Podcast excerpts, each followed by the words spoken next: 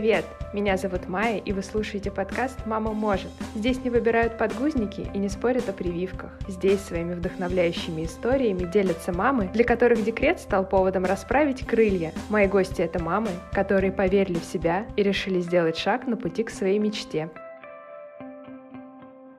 Сегодняшний выпуск мы записываем вместе с Юлией Головиной. Юлия книжный блогер, коуч, автор очень классного ежедневника, про который мы сегодня обязательно еще поговорим, и, конечно же, мама. Юля, привет! Привет, Майя, рада быть здесь и рада пообщаться на такие интересные, я думаю, сегодня темы и, конечно же, рассказать о своем ежедневнике. Да, я думаю, что это будет и полезно, и интересно. Давай начнем с того, что ты немножко расскажешь о себе, чтобы наши слушатели понимали, о чем дальше пойдет речь. А сейчас я мама в декрете. До этого я работала радиоинженером, уже шесть лет веду свой блог. Он о книгах, о планировании, о самопознании, об осознанности. И благодаря этому блогу я действительно смогла издать ежедневник. Этот путь меня привел сейчас в коучинг, и я еще не знаю, куда все мне это может привести, но я всему говорю да, открыто к тому, что происходит в этой жизни, и с удовольствием поделюсь своей историей с вами. Ну, а ты говоришь, что ты уже шесть лет ведешь блог, то есть это все началось еще задолго до того, как Инстаграм стал таким таким, как он сейчас есть, как мы привыкли его видеть. Он был таким домашним, уютным, намного проще, чем сейчас. Как ты пришла к этому? Почему решила делиться своими знаниями в соцсетях? Как это раньше выглядело? Расскажи немножко про это. Ой, начиналось все совершенно просто, без грандиозных целей, на самом деле, вот без планирования, без э, большой амбициозной цели. Просто я любила всегда читать, и я подумала, почему бы не поделиться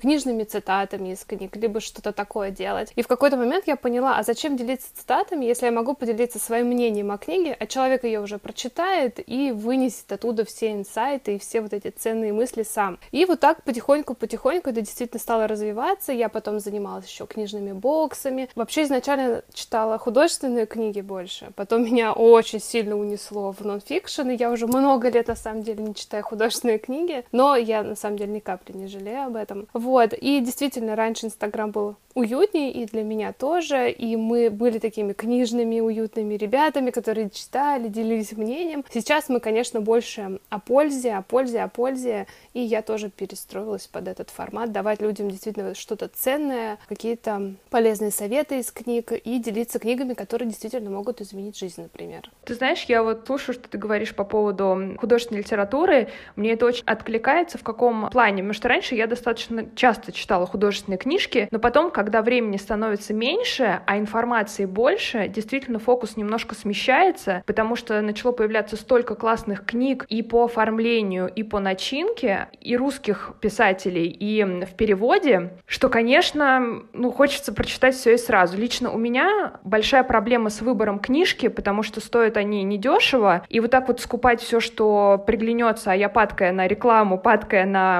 обложки, Потом, ну, многие книжки не оправдывают себя, поэтому мне кажется, что люди, которые берут всю ответственность по выбору на себя, делают какие-то небольшие такие обзоры книг, это действительно полезная штука. И на каких книжках сосредоточилась именно ты? Ты же, наверное, их выбирала, потому что в первую очередь тебе было самой интересно их читать. А, на самом деле, сначала я читала просто то, что мне интересно, то, что у меня всегда было в каких-то там дальних закладках или списках, что должен прочитать каждый человек за свою свою жизнь. А потом постепенно стал формироваться, видимо, интерес к чему-то, и я поняла, что, например, почему я ушла в нонфикшн, да, вот книги про саморазвитие, потому что я поняла, что в этой жизни нет предела совершенству, действительно, и всегда есть чему учиться. И книги — это очень быстрый способ научиться практически любому, чего ты хочешь. Это опыт других людей, которые уже прошли огромный путь, и ты просто его берешь, прикладываешь на себя и идешь дальше. И поэтому, да, в какой-то момент это был еще микс в моем блоге художественных нонфикшн, а потом все, ушла я в нонфикшн, и сейчас еще в родительство, и тут, конечно же, книги про воспитание обязательно, и я прям понимаю, что это огромное поле работы над собой, и без информации просто невозможно выплыть. И в планировании, кстати, в том числе, то есть, если ты хочешь все успевать,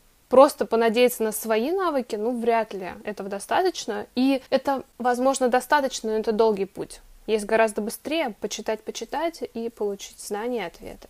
А давай немножко про планирование поговорим, ведь ты автор очень классного ежедневника, планера. Как он вообще появился, как возникла эта идея? И я думаю, может быть, многие задумываются об этом, но не у всех выходит реальный ежедневник, который могут купить другие люди и вести его. То есть расскажи немножко о истории создания своего ежедневника, как это получилось в жизни воплотить. Опять-таки, да, идеи не было создать ежедневник была идея того, что я пользовалась сама огромным количеством ежедневников, просто блокнотами, и всегда было что-то не то. Я тоже их начинала, бросала, постоянно перебирала. Они были все начаты там на 2-3 недели, на месяц максимум. И потом я поняла, почему бы не нарисовать ежедневник под себя, и просто в блокноте в своем рисовала развороты, и ими пользовалась как bullet journal. А потом в какой-то момент поступило предложение, а почему бы не издать ежедневник? Я подумала, это же правда, идея, это очень круто. И я понимаю, что во мне было столько столько информации, и все это действительно можно было переварить и превратить в ежедневник, который будет продуманный, такой цельный, в котором есть структура, но, с другой стороны, он гибкий, подстраивается, да, и он так мягко тебя ведет по тому, чего ты хочешь достичь. И моя идея этого ежедневника была не просто то, что, ну, как у нас ассоциируется обычно ежедневник, это про цели. Ты ставишь цели, достигаешь их. Я подумала, что я так не хочу, потому что я уже прошла большой путь, и я понимаю, что просто цели — это не жизнь. Нужно постоянно рефлексировать, постоянно думать о том, как ты себя чувствуешь, замечать какие-то маленькие моменты, да, счастье, вот эти вот все в мелочах. И в моем ежедневнике я решила как раз вот это все совместить, то есть какая-то большая система планирования, то есть это мы планируем на год, на три месяца, на месяц, на каждый день, то есть, да, вот так потихоньку ты спускаешься до ежедневных действий, но при этом параллельно, постоянно ты мониторишь свое состояние.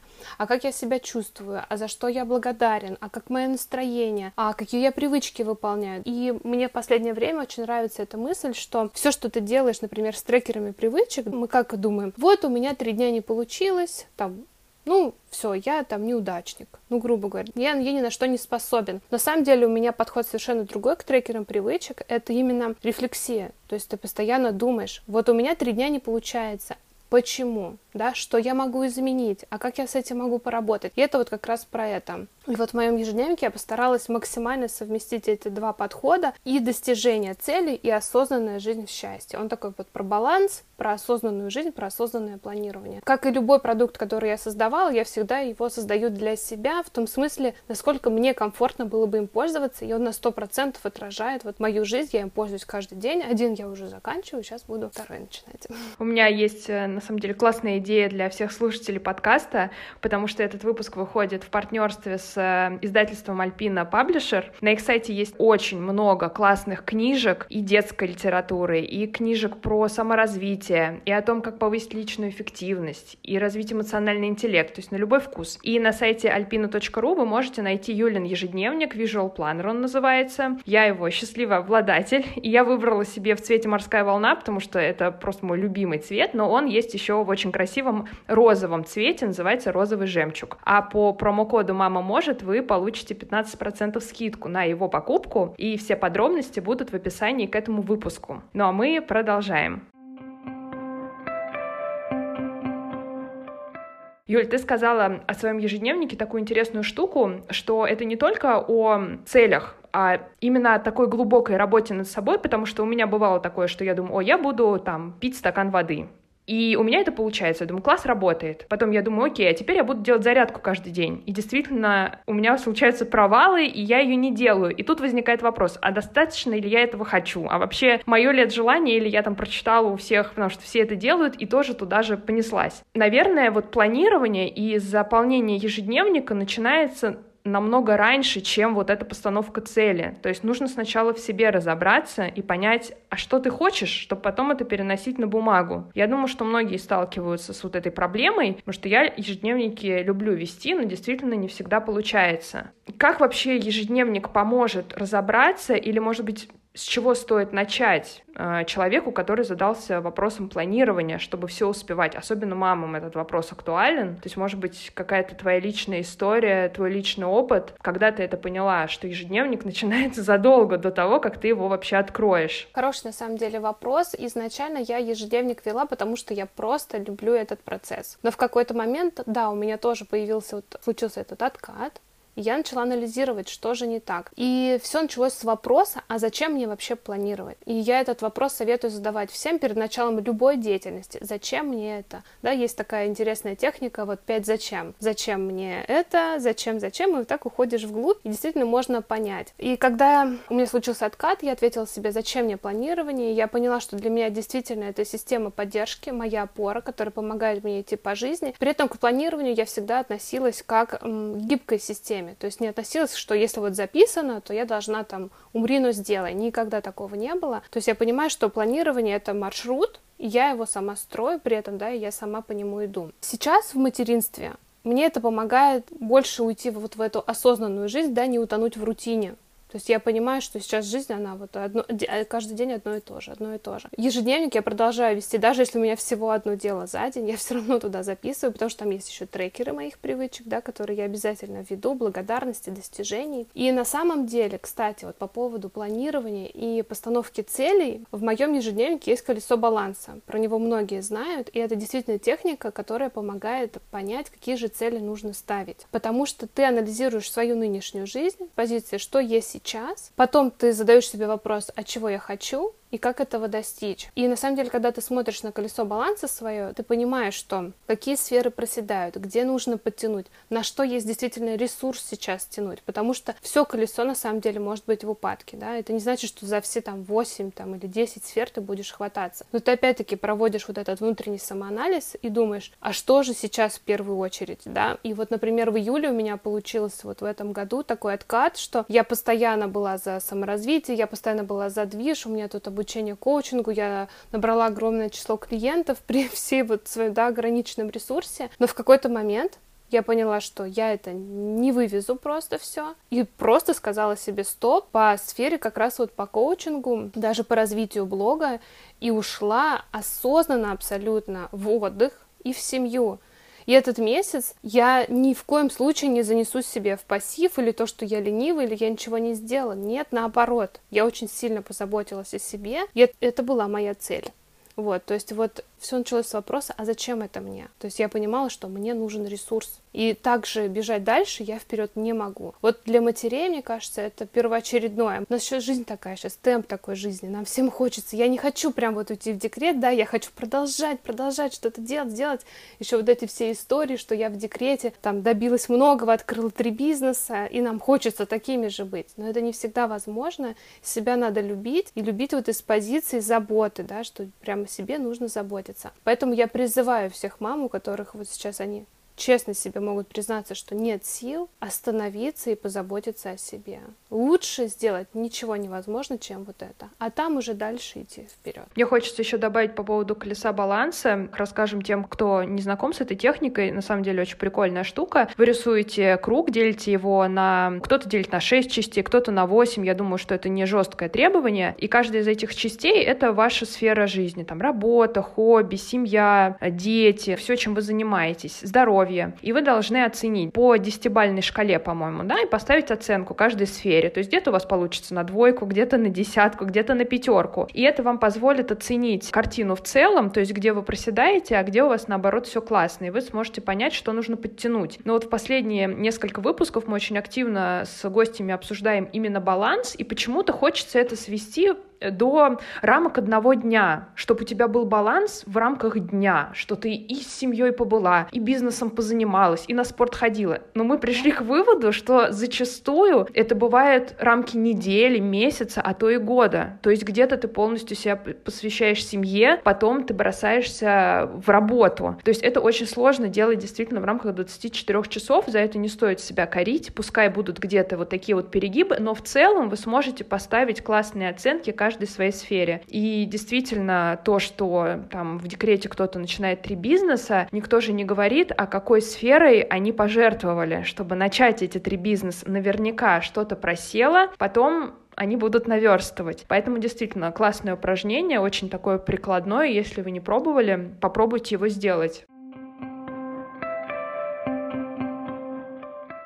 Теперь, знаешь, мне хотелось бы спросить у тебя такой вопрос на засыпку. Что вообще для тебя планирование? Это такое емкое слово. Вот оно для тебя про что? записать именно список дел или подумать о чем-то, или сесть, сосредоточиться, помедитировать. Вот что такое вообще планирование, зачем оно нужно, почему все за ним так гоняются? Действительно, вопрос на засыпку. А есть такая интересная мысль, что рыба никогда не заметит воду, да, потому что она в ней. Вот для меня планирование — это тоже уже просто часть моей жизни. Во-первых, я всегда про планирование, про осознанное планирование, да, это вот всегда начиная с глубинных вопросов, зачем мне это, кто я такая, чего я хочу достичь, и только потом, а что для этого нужно сделать. И для меня планирование — это Наверное, это действительно река, да, это вода, возможно, по которой я иду. То есть я вижу вот эти берега, я понимаю, к чему это может меня привести. Я понимаю свои сильные и слабые стороны и могу в этом планировании их учитывать. Это к вопросу о ресурсах, например.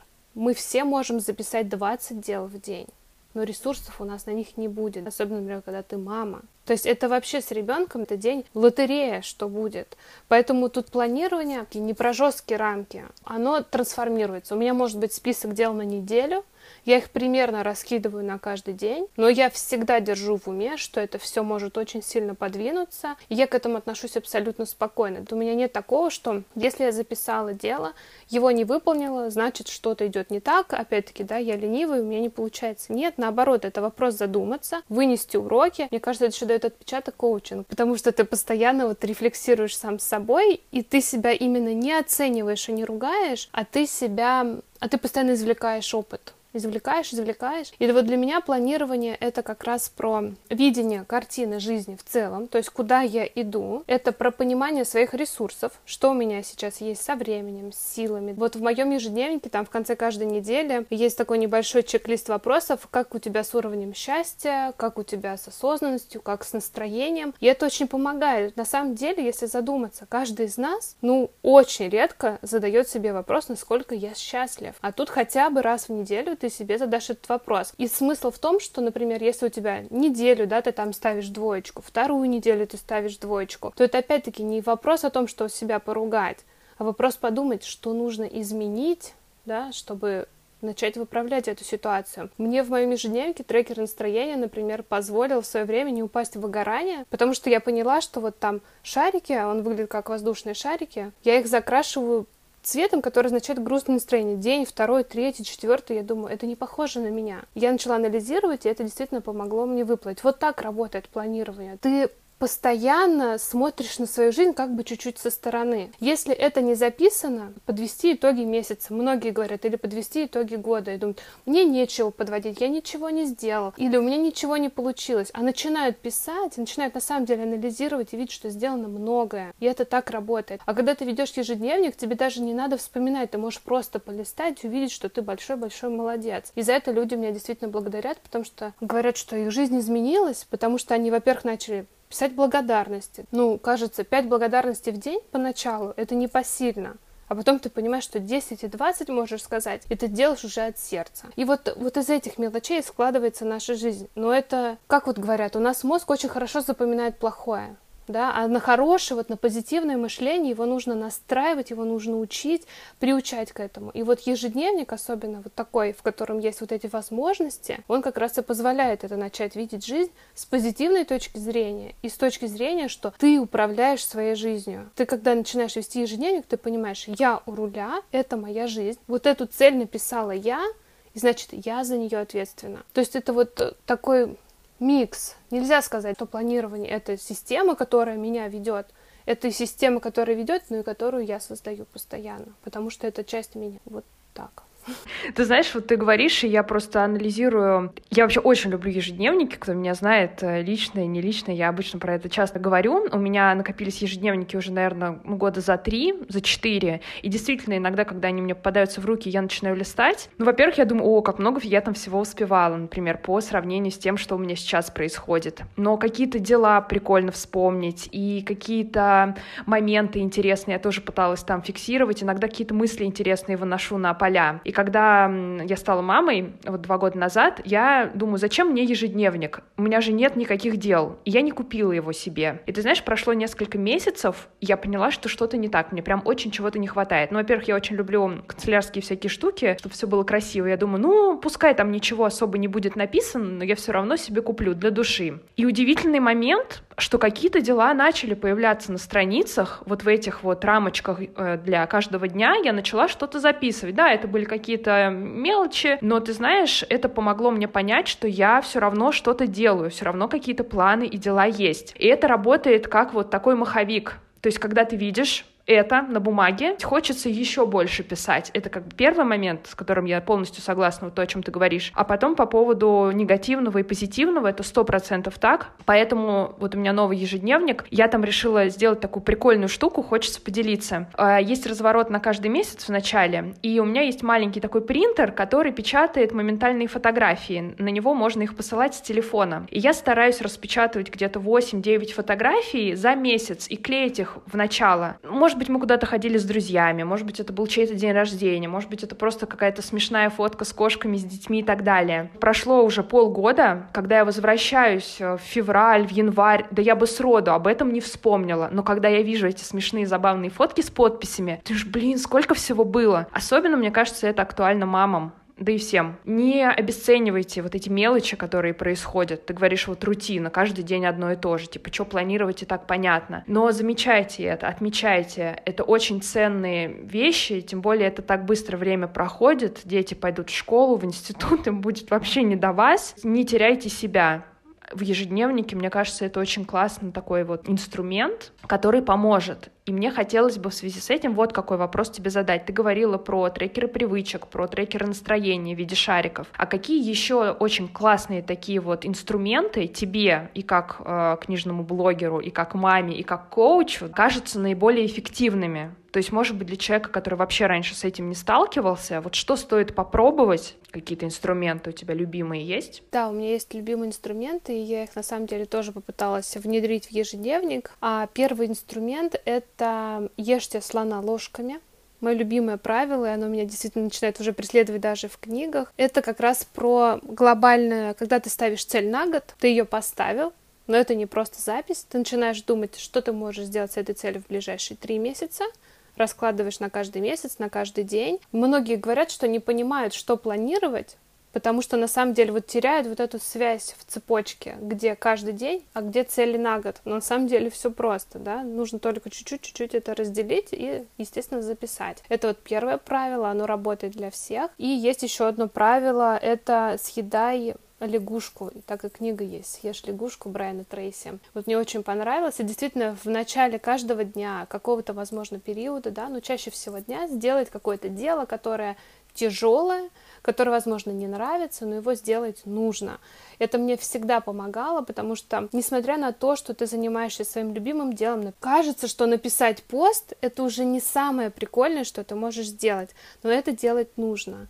И вот день я начинала, например, с этого занятия, и блог развивался. То есть я понимала, что... Ну, почему это лягушка? Потому что это уже тоже в какой-то степени рутина, и это не так уж просто но ты это сделать должен. Самое интересное, что когда ты начинаешь это делать, то тебе, конечно же, это потом нравится, и ты даже не замечаешь, как ты это выполняешь. Вот такое правило. И есть э, такая вещь, она более серьезная, более сложная, и про нее нужно почитать внимательно. Это матрица Эйзенхауэра. Это вот такой квадратик, где графы важные, неважные, срочно, несрочно, и ты должен дела распределить. Это очень интересная матрица. Э, эту теорию лучше изучить отдельно, но она именно про умение расставить приоритеты. Потому что, опять-таки, у многих есть связь такая, что планирование — это как можно больше дел, и у тебя каждая минута расписана.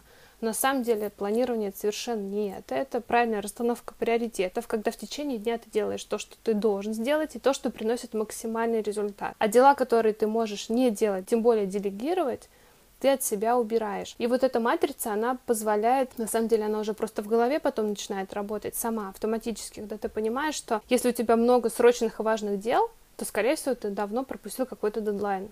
Ты должен постоянно работать важное и несрочное. Это как раз про привычки, это про рутинную работу над своими проектами, вот что-то такое. Это тоже, это все вопрос привычки на самом деле, потому что в планировании инструментов множество-множество есть. Есть какие-то универсальные принципы, и каждый может их подобрать под себя. Если вот есть правило, например, выбери три главных задач в день, и, и делай самое главное сначала их.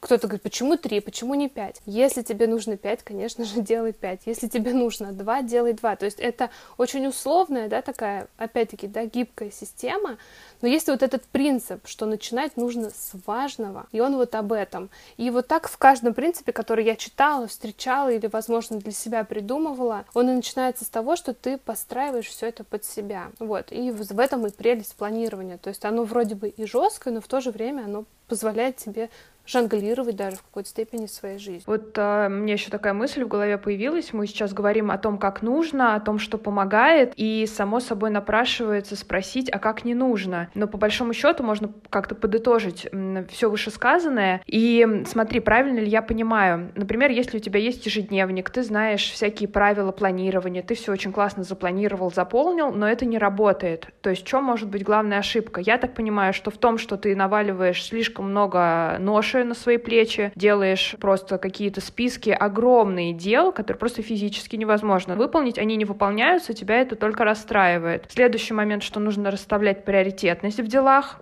и четко понимать, что действительно важно, без чего не обойтись, что можно вообще делегировать, там, например, уборку или там заказать продукты, ну, какие-то мелочи, если о бытовых вещах говорить. Ну и отслеживать то, что ты чувствуешь, когда ты это делаешь. Действительно ли оно тебе удовольствие приносит? Вот такие как бы три аспекта у меня в голове э, высветились. Может быть, ты что-то добавишь, или мы, в принципе, все четко обговорили? Да, я думаю, ты очень здорово подвела итог. Это действительно такие основные вехи, основные, так скажем, ошибки людей, которые начинают планировать. Поэтому все здорово. Да, потому что я знаю, что многие хотят заняться планированием, но не у всех это получается.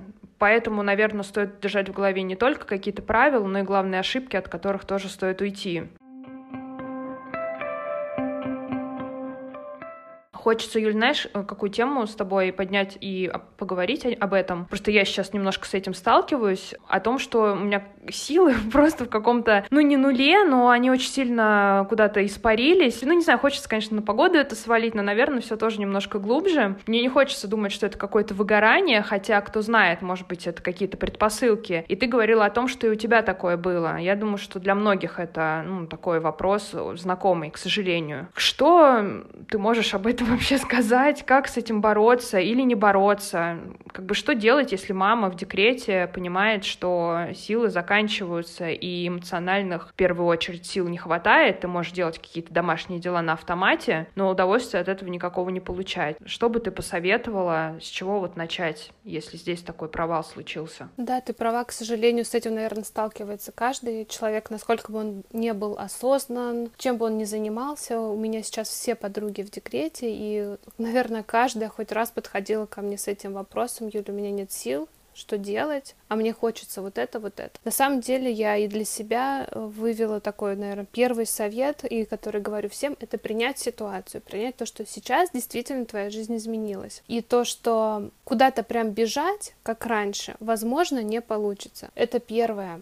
И на самом деле это, вот эта мысль, она мне очень помогает в тяжелые особенно дни, когда малышу бывает очень нужна я, а ты себе вот как раз такой список накатал и думал, сейчас как он уснет, а я тут мир покорю, и он не спит, например, да, или он каприз, у него зубки, и ты понимаешь, что все, стоп, весь список ты вот этот убираешь, ты понимаешь, что сейчас я принимаю ситуацию такой, какая она есть, я принимаю, что сейчас я в первую очередь мама. И это очень помогает, помогает как минимум выдохнуть. Второй совет — это, конечно же, искать поддержку, искать возможности выйти, искать э, возможности общения с такими же мамами. Просить мужа максимально помогать. Вот все, что... Да, они тоже устают, мы все это знаем, но помочь всегда есть возможность, хоть час, есть. Для себя стараюсь я постоянно проводить такую самопомощь. Это я постоянно медитирую.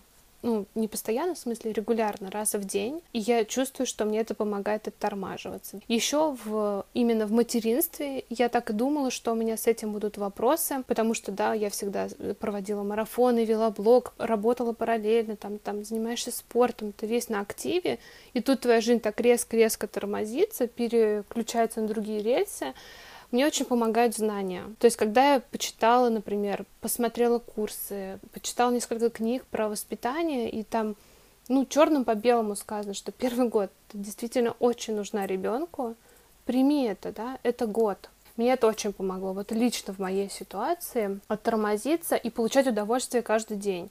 Да, бывают очень сложные дни, но вот эта мысль, что я сейчас нужна, ребенку, прям вот я ему нужна, он по-другому это даже сказать не может, это мне очень помогает. Вот, а вообще, конечно же, отдых, да, вот как говорят, и это действительно важный и ценный совет, спи как можно больше, если ты этого хочешь. И постоянно мониторь свое состояние. Вот если чувствуешь, что что-то не так, да, вот действительно уже счастье это не приносит, иди за помощью. В первую очередь к близким. Не получается к друзьям. Даже психологу можно пойти за помощью. Это эмоциональное выгорание мамы, это очень серьезная тема, и это может затянуться не на год и не два, даже больше, и сильно сказаться на жизни. Есть золотое правило. Счастливая мама, счастливая семья. Вот старайтесь сделать себя максимально счастливыми всеми возможными способами. Да, иногда бывает так, что вот нет сил, ну, значит, вот сидите с ребенком и ничего не делайте. Вот ничего. Не хотите ему готовить три супчика, пюрешки, там, пирожочки, не делайте. Покормите из баночек. Да, заботьтесь о себе. Наденьте маску сначала на себя, потом на ребенка. И вот это правило, оно очень помогает быть гибкой и не ругать себя ни в коем случае. Потому что для наших детей мы самые лучшие мамы. Они пришли в нашу семью, значит, вот мы такие, какие мы им нужны. Вот эти советы по поводу наденьте маску на себя, потом на ребенка кажутся такими банальными, но они настолько рабочие, они настолько верные, что иногда кажется, ой, да я это слышала уже сто миллионов раз, но это реально работает. Поэтому они и переходят в разряд таких банальных и ничего нового вроде тебе не скажут, никакую тебе волшебную таблетку не предложат, потому что действительно как бы так оно и есть. Ты затронула тему по поводу того, что жизнь все равно сильно меняется с появлением ребенка, приходится немножко свои интересы пересматривать. И мне хотелось бы спросить у тебя, а как вообще маме понять, что ей интересно, когда она резко сменила род своей деятельности, предположим, она не фрилансер, у нее работа связана напрямую с походами в офис. И когда она осталась дома, у нее вот эта вот деятельность прекратилась резко. Многие же не занимаются какими-то делами из разряда хобби, потому что там не хватает на это времени. И вот ты оказался дома. Как вот выудить из глубин своей души то, что тебе нравится, то, что поможет тебе черпать вот тот самый ресурс, переключаться немножко даже в рамках дома. Например, ребенок спит, ты не хочешь наводить эту уборку, да, бесконечную. Какое-то занятие для души. Ты как э, человек, который понимает в этом и знает толк, как коуч, что бы ты посоветовала таким мамам, людям, вообще всем, кто сталкивается с такой проблемой, что я не знаю, что я люблю. Как понять, что ты любишь? Да, тоже хороший вопрос. Как понять, что ты любишь?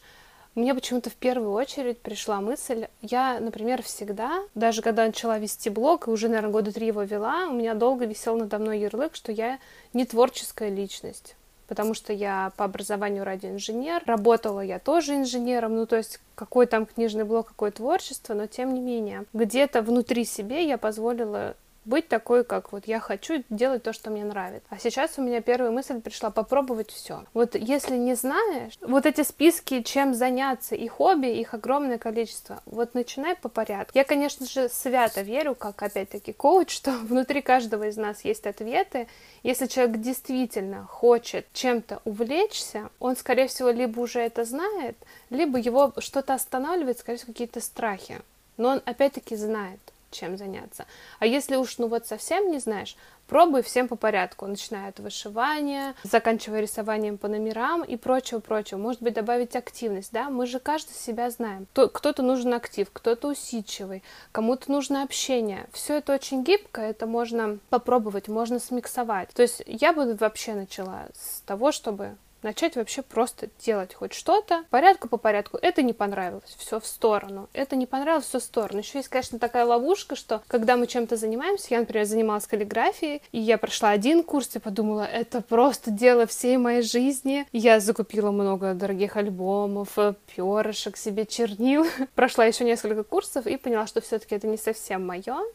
Вот, это ловушка, в нее попадать не надо. Чтобы начать и понять, нравится тебе это нет, достаточно просто начать. А уж вот когда понравится, там втянуться и накупить себе всего самого красивого и дорогого, что хочется. Вот, я бы, наверное, такой совет дала. По поводу закупки всяких материалов, это просто моя любимая. Моя любимая часть, э, когда я начинаю заниматься чем бы то ни было, я думаю, о, вот сейчас я себе накуплю материалов, я лазю по всяким сайтам, наполняю свои корзины, заказываю или не заказываю. То есть это ловушка такая, что в нее не попасть, это нужно постараться. Потому что я думала, это ну, мой минус, но как я выяснила, наверное, это можно использовать как плюс, потому что я очень много чем пробовала заниматься и не всегда все доводила до какого-то идеала и совершенства. И я думаю, о, это, наверное, плохо. То есть, если ты вот занялся каллиграфией, ты должен там выставку в итоге сделать. Но по факту я, видимо, не такой человек. Я люблю и то, и то, и то, и то. У меня много навыков, но они достаточно поверхностные. И я перестала себя ругать за это, потому что, ну, как бы, что тут уж поделать. Но по поводу того, что много всего попробовать, это действительно классный совет, тем более, что сейчас и онлайн онлайн много всяких курсов,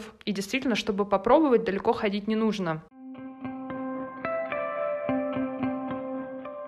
А вот были какие-то такие штуки, которые ты пробовала помимо каллиграфии? Ну, может быть, тебя не зашли, не зашли, но вот какие-то интересные идеи давай накидаем. Я вот ходила на танцы, ходила на курсы массажа, кстати, а каллиграфией тоже занималась, на всякие компьютерные курсы по программам типа Photoshop, Illustrator ходила, на составление букетов.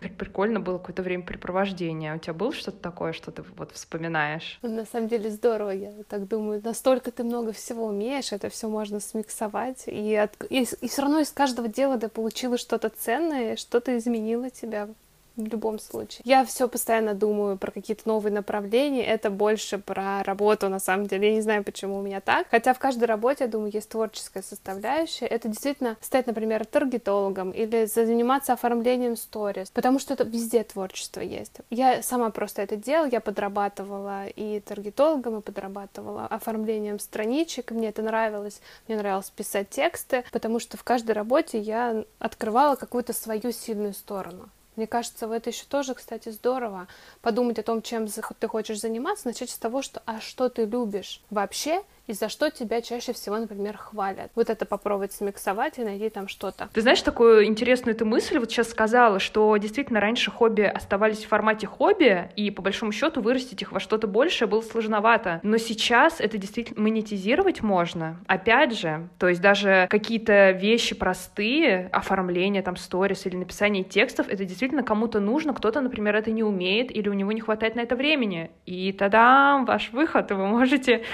помочь человеку самореализоваться, в том числе, да еще и заработать. Опять же, не обесценивайте какие-то свои навыки, даже если вам кажется, что это проще простого нет. Для вас проще простого, для кого-то это как китайская грамота. Я просто по себе сужу, что-то я умею, и думаю, все это умеют. А кто-то говорит, о, ничего себе, как это у тебя так получается. Поэтому тоже такой важный момент, об этом не забывайте. Еще хотела, знаешь, спросить, Юля, тебя о книгах, потому что я знаю, ты очень много читаешь. Во-первых, вопрос, когда ты успеваешь столько читать? Ты делаешь обзоры на книги. Может быть, что-то из последнего, что ты читала, тебе особенно запомнилось? Почему мне хочется именно у тебя спросить? Потому что человек, который читает действительно много, я думаю, немного по-другому начинает относиться к книгам и между строк читать. Потому что многие книжки все-таки, ну, немного дублируют друг друга или как-то так поверхностно к теме относятся. Вот что-то такое, что на тебя произвело впечатление в последнее время. Тебе запомнилось? Правильно ты сказала, книги дублируют и поверхностно, это есть такое. К сожалению, пока ты не прочитаешь, ты не узнаешь, и к книгам я действительно немножко сейчас отношусь по-другому. Почему? Из-за уже багажа этих книг, которые есть. Я даже когда пишу отзывы, у меня тут был такой кризис небольшой, я писала и думала, мне книга не понравилась, например, вот прям очень. Но информация была там логичная, понятная и правильная. То есть она мне не понравилась, потому что я уже про это все читала, и мне кажется, что там нет ничего нового. Но это не значит, не равно, да, что книга плохая. Вот у меня скорее вот здесь какой-то пошел профессиональный сдвиг, что я в книгах пытаюсь найти что-то новое, а знаете, вот они все жизненные принципы, они не какие-то супер новые, да, а все равно все что-то об одном. Из последних в первую очередь мне пришла книга «Нельзя», то есть она так называется «Нельзя» она про привычки. Это просто супер совпало с моим состоянием вот в этом месяце, который был. Я сама для себя продумала стратегии, что я сделаю в этот месяц по улучшению своей жизни. Я понимала, что это будет непрофессиональное, что для меня в последнее время необычно было. Это будет сдвиг на здоровье, заботу о себе. И я решила это трансформировать в маленькие привычки. Это ежедневный спорт по 20 минут, это как раз чтение, медитация, благодарности. Ну, что-то вот супер банальное, да, наверное, даже очевидное для многих, многих, но тем не менее делать это прям вот каждый день, ну, далеко не у всех получается. Я подумала, если я это делаю стратегией своей там, жизни, заботы о себе, почему бы нет? И эта книга приходит именно в этот момент, и она про привычки. И надо дать должное, в этой книге тоже как раз большая-большая часть уделяется вниманию тому, что зачем ты это делаешь, да, вот как раз про понимание. И мне очень понравилась та мысль, что ты должен подумать, каким человеком ты хочешь стать благодаря этим привычкам. То есть ты не достигаешь не цели, а ты достигаешь своего состояния, какого-то свою трансформацию. И меня это, это очень зацепило, потому что у меня со спортом такие довольно-таки сложные отношения, но я понимаю, что я хочу помочь своему телу быть здоровым я подумала, что для меня какой я хочу быть, это быть активной, подтянутой бабушкой в будущем. А вот просто стать бабушкой в будущем оттянутой не получится, если я не начну сейчас постоянно заниматься спортом. И эта мысль меня так э, внутри взбудоражила, что сейчас я занимаюсь спортом уже, получается, вот 40 дней без перерыва. И для меня, честно говоря, это просто нонсенс. Но мне нравится, в этом и интерес. То есть я какой-то, видимо, создала себе образ будущего в своей голове, кстати, благодаря этой книге, вот если мы возвращаемся к книгам, то в этой книге, опять-таки, принципиально нового, вот прям супер нового, я ничего не прочитала. Но вот эта подача, да, ее время, когда она пришла ко мне, вот эта мысль, пусть одна небольшая, да, за всю книгу, но которая меня зацепила и изменила, это того стоит. Я вот ради этого читаю книги. То есть я понимаю, что в целом книга вряд ли сейчас перевернет мою жизнь, но что-то в ней обязательно мне поможет и понравится. И я стараюсь к книгам всегда относиться с таким живым, открытым интересом. Что ты мне принесешь, что ты мне дашь полезного, помимо вопроса, который чаще всего я все равно ставлю как намерение на книгу. То есть вот зачем я ее читаю. Еще из последних я читала больше, чем тело книга. Это как раз вот почему мы так э, много внимания обращаем на внешность и так мало о том, что на самом деле за этой внешностью стоит такой про баланс этих двух составляющих тоже очень интересно, и много мыслей для себя там нашла. Но ведь действительно очень большое значение имеет то, в какой момент ты книгу берешь и читаешь. От этого зависит, что ты там увидишь, что тебя зацепит. И, конечно, в какой последовательности эти книги приходят, потому что иногда я что-нибудь читаю и думаю, ну, тут ничего интересного. Но, в принципе, я думаю, ну, если бы я ничего раньше не читала, и эта книжка была бы первой, то даже очень, может быть, и неплохо. А ты часто книжки не дочитываешь? Вообще бывает у тебя такое, что ты начала книжку читать и поняла, нет, вообще что-то какая-то ерунда, мне не нравится. У тебя есть такое, начала, да, читай. Или ты можешь оставить книжку недочитанной? Нет, у меня это было раньше. В самом-самом начале я добивала самые скучные, неинтересные книги на свете. И в какой-то момент я поняла, что это того не стоит, действительно, по одной простой причине, потому что моя жизнь и мое время гораздо ценнее, чем дочитать то, что мне неинтересно. Да, это как э, уметь уходить с плохого кино. Вот это то же самое. Есть миллионы, миллионы книг, которые мне понравятся больше. Я не хочу на это тратить время. Я действительно очень легко и спокойно книги не дочитываю. И я даже, бывает, не дочитываю интересные книги, если я уже получила все, что там хотела, да, какие-то ответы и тоже их совершенно спокойно оставляю. И я даже себя не обманываю вопросом, что, точнее, мыслью, и когда-нибудь я ее дочитаю. Я точно знаю, что я не дочитаю, я книги не перечитываю. Последнее, что я перечитывала, это был Гарри Поттер. Я перечитывала миллионы раз. Да, это просто любовь всей жизни, что делать. Вот это единственные книги, которые я перечитывала. Все остальное, спасибо, идем дальше. Это очень круто. Мне кажется, это вообще лично у меня какие-то звоночки из детства, из школы, типа доделай, давай, как будто у тебя нету выбора. И ты вот стоишь и понимаешь, что пока ты это не сделаешь, ты никуда не уйдешь. И это очень классный навык, хотя бы во взрослом возрасте понять, что у тебя есть это право не делать то, что ты не хочешь, даже если это касается просто банального чтения книги, потому что это все время, и ты можешь выбрать действительно то, что тебе нравится. Я думаю, что мы все вот эти книжки, может быть, ты еще что-то вспомнишь, потом мне напишешь. Я тоже оставлю в описании к выпуску и ссылку на твой блог тоже, потому что там в разы больше книг, и кто сейчас как раз хочет найти себе что-нибудь для души или для знаний, сможет выбрать, потому что, как я уже сказала, у меня с выбором проблемы, мне вот хочется, чтобы мне кто-то помог. Юля как раз такой человек. Юль, пришло время наших рубрик постоянных. Первая из них называется «Совет свой себе посоветуй». Мы много советов сегодня давали людям, но я думаю, что самый главный совет, он в первую очередь работает для тебя и в том числе для других. Поэтому какой бы ты совет дала именно самой себе, может быть, в какой-то сложный период своей жизни, и он тебе очень помог, и сейчас тоже ему придерживаешься, а может быть, в тот момент тебе его очень не хватало. То есть есть какой-то такой совет, с которым ты идешь по жизни? А, возможно, совет, вот как совета нет, есть мысль, что все временно и все в наших руках. Вот эти мысли, они мне действительно помогали в тяжелые времена. Я понимала, что тяжелые времена всегда закончатся, и я понимаю, что они могут закончиться гораздо быстрее, потому что моя жизнь в моих руках. И вот это взятие ответственности на себя, оно помогает всегда и во всем.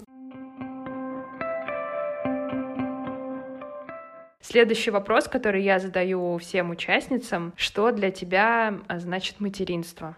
Что для тебя значит быть мамой? Для меня быть мамой — это значит быть собой, это значит расти, это значит открыть в себе совершенно новые грани любви, сил, и это действительно про изменения, которые, без которых ты раньше жил, но сейчас ты уже никогда не сможешь жить без этого. Да, такая мощная трансформация. Я все время сравниваю с прохождением какой-то компьютерной игры. То есть есть просто какой-то путь, ты можешь его пройти, а можешь зайти еще в альтернативную, грубо говоря, такую реальность. И это абсолютно другие впечатления, эмоции, и как-то ты по-новому себя открываешь и узнаешь. Это такой вот момент, который ты никак не сымитируешь.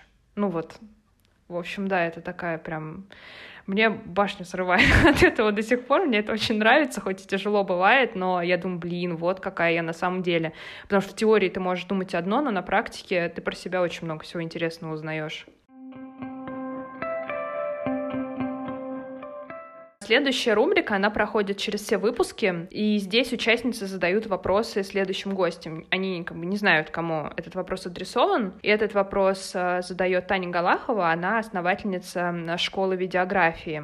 Она снимает семейные видео, и вот что она спрашивает. Как ты считаешь, э, можно ли менять профессию после 40? Стоит ли это вообще того, или нужно оставаться преданным своему делу и не поддаваться на такое искушение? И нет ли вообще подвоха в том, что сейчас, в принципе, изменить что-то не так сложно, и можно даже несколько жизней успеть условных прожить, потому что все очень быстро меняется. Вообще, стоит ли оно того, вот эти вот кардинальные изменения, или нужно быть верным себе? Я думаю, что можно и нужно менять, опять-таки, исходя из вопроса «а зач?», и если очень хочется. Потому что я знаю многих людей, которые по 30-40 лет, э, то есть уже 40 плюс работают на своих работах, и их преданность делу явно не идет им на руку, не идет на руку их счастье. Поэтому я однозначно за, я однозначно за прожить несколько ярких жизней, чем быть преданным делу, но без счастья и удовольствия в этом. Поэтому я сама например, да, сейчас тоже трансформируюсь, можно сказать, меняю свою реальность, обучаюсь коучингу, иду в эту профессию, потому что я понимаю, что путей много, возможностей много, и нужно идти именно туда, где тебе нравится и хочется быть, в каком бы это ни было возрасте. Мне причем даже кажется, что чем ты старше, тем даже проще, потому что тебя уже не держат вот эти оковы, а что скажут люди, а что скажут родители, ты уже такой, я могу все. Поэтому нет, я наоборот думаю, надо, надо. Ну да, это скорее как приоритет. Опять же, если ты чувствуешь э, в этом потребность, потому что есть люди, которые там занимаются одним делом всю жизнь, они настолько им горят и не перегорают, но это их суперсила, видимо. Она, к сожалению, не всем дана, и стоит слушать себя. А теперь твой черед задать вопрос следующей участнице. Что бы ты у нее спросила? Я хочу спросить таких два вопроса, возможно. Возможно, они свяжутся потом. А могут ли люди меняться? И что значит быть счастливым? Мне хочется сказать тебе большое спасибо за то, что нашла время, потому что мы сегодня созваниваемся с Юлей по видеосвязи, потому что живем в разных городах. И опять же, онлайн всякие штуки стирают все границы, за что им тоже большое спасибо. Мне было очень приятно с тобой познакомиться и поболтать. Я надеюсь, и тебе было интересно провести этот час со мной. Поэтому пускай все твои какие-то задумки не иссякают, и все, что ты задумаешь, получается. Будем меняться, идти в ногу со временем и книжки книжки читать, конечно же, обязательно. Спасибо тебе. И тебе спасибо большое за это время и за это общение.